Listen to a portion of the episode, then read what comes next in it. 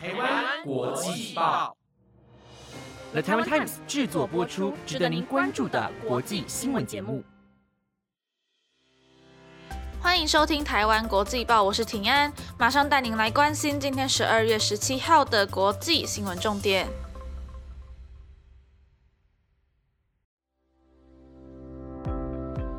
各位听众朋友们，大家晚安。今天天气真的很冷很冷，大家要记得多穿点衣服哦。然后想要跟大家道歉一下，就是我的嘴巴破了几个洞，所以今天讲话的时候可能会有点不太清楚，那请大家多多包涵。然后本集节目的最后呢，会有一个小小的特别计划，就是我会回答听众们在 IG 上问我的问题。如果有兴趣的话，一定要听完台湾国际报哦。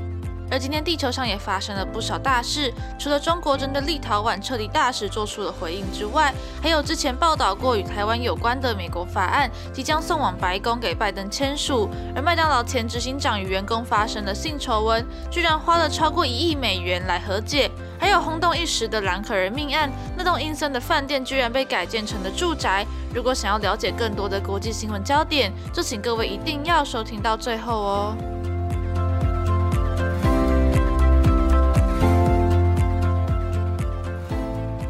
首先要带您来关注到，立陶宛在近日撤离驻中国的大使馆人员，引起了中国反弹。而中国外交部发言人汪文斌今天说，立陶宛没有与中国协商下就安排所有外交人员离境，是在公然散布谣言，推卸自身责任。而对于立陶宛的举动，表达了强烈的不满和坚决反对。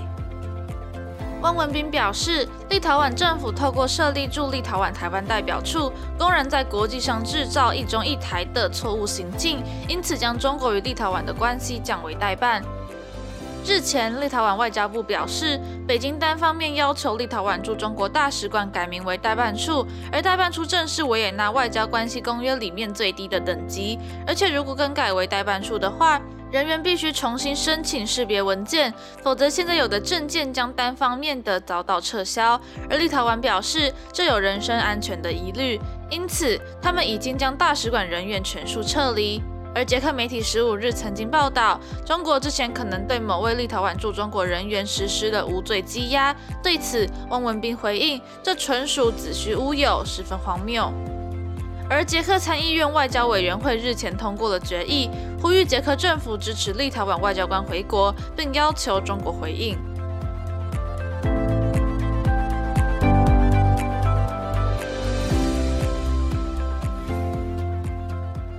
要带您来关注到。在九月二十四号的国际报当中，我曾经为各位报道有关美国众议院通过国防授权法案的新闻。当时有说到需要等参议院也通过才会送交给总统签名。而在前天，参议院终于以八十八票赞成、十一票反对通过了二零二二年财政年度国防授权法案，将会送往白宫让总统拜登签署后生效。而这项法案除了建议美国国防部邀请台湾参加明年的环太平洋海上军事演习之外，国会也要求美国国防部长从明年开始到二零二七年，每年都是要向国会相关委员会提交年度报告，评估协助台湾增加防卫能力的可行性。而第一份报告必须在法案通过生效的一百八十天内提出。此外，法案也要求美国国防部长必须在明年二月十五日前提交关于加强美国国民兵与台湾合作的报告，其中包括了网络防卫、针对医疗、文化交流，还有教育，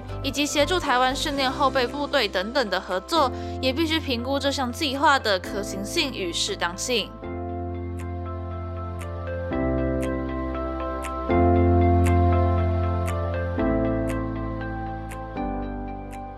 接着要带您来了解阿富汗的近况。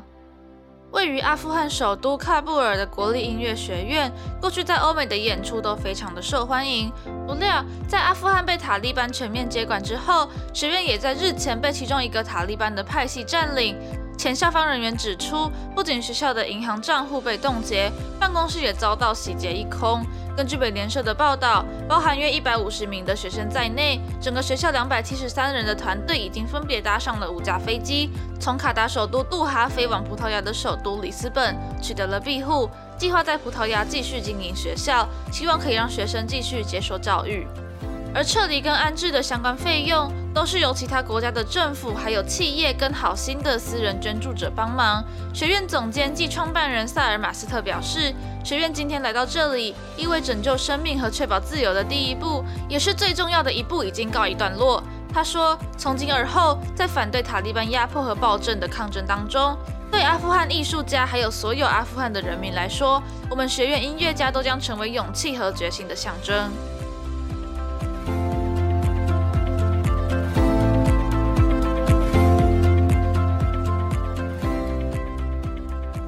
要带领来关心到，麦当劳将前执行长伊斯特布洛克告上法院，指控他曾经与数名员工发生性关系却说谎。而这位前执行长不仅支付了一点零五亿美元来达成和解，也向他的前东家麦当劳道歉。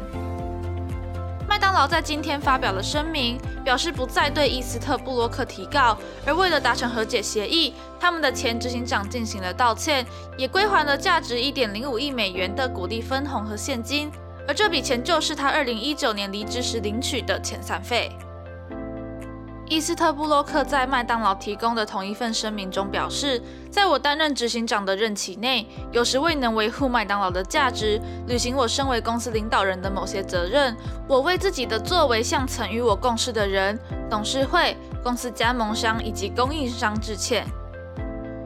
麦当劳表示，开除伊斯特布洛克的时候，只知道他与一名员工有关系。而后来，麦当劳发现伊斯特布洛克曾经用公司的 email 账号，把几十张露骨的女性照片寄到自己的私人信箱，而照片中包括了三名的女员工。今年四月时，麦当劳也表示会实施新的训练来保护女员工，避免骚扰和歧视。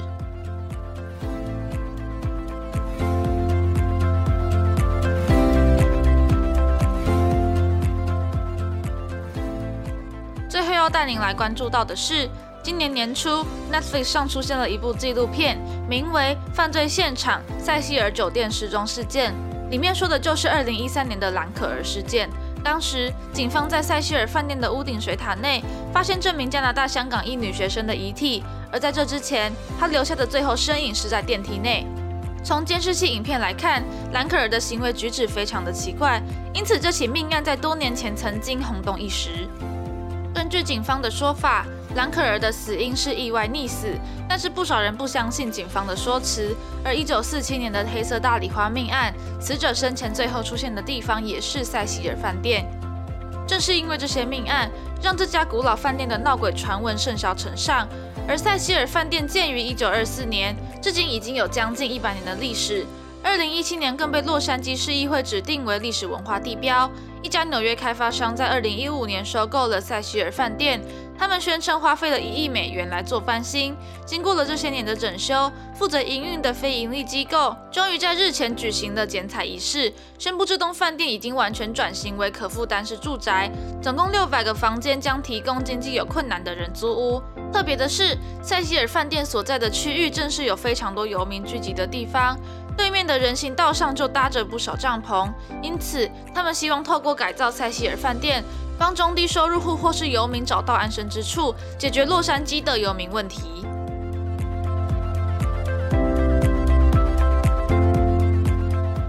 以上是今天的台湾国际报，本节目由了台湾 Times 制作播出。感谢各位听众的收听，希望你们能喜欢今天的新闻内容。现在要来解答听众们的问题啦。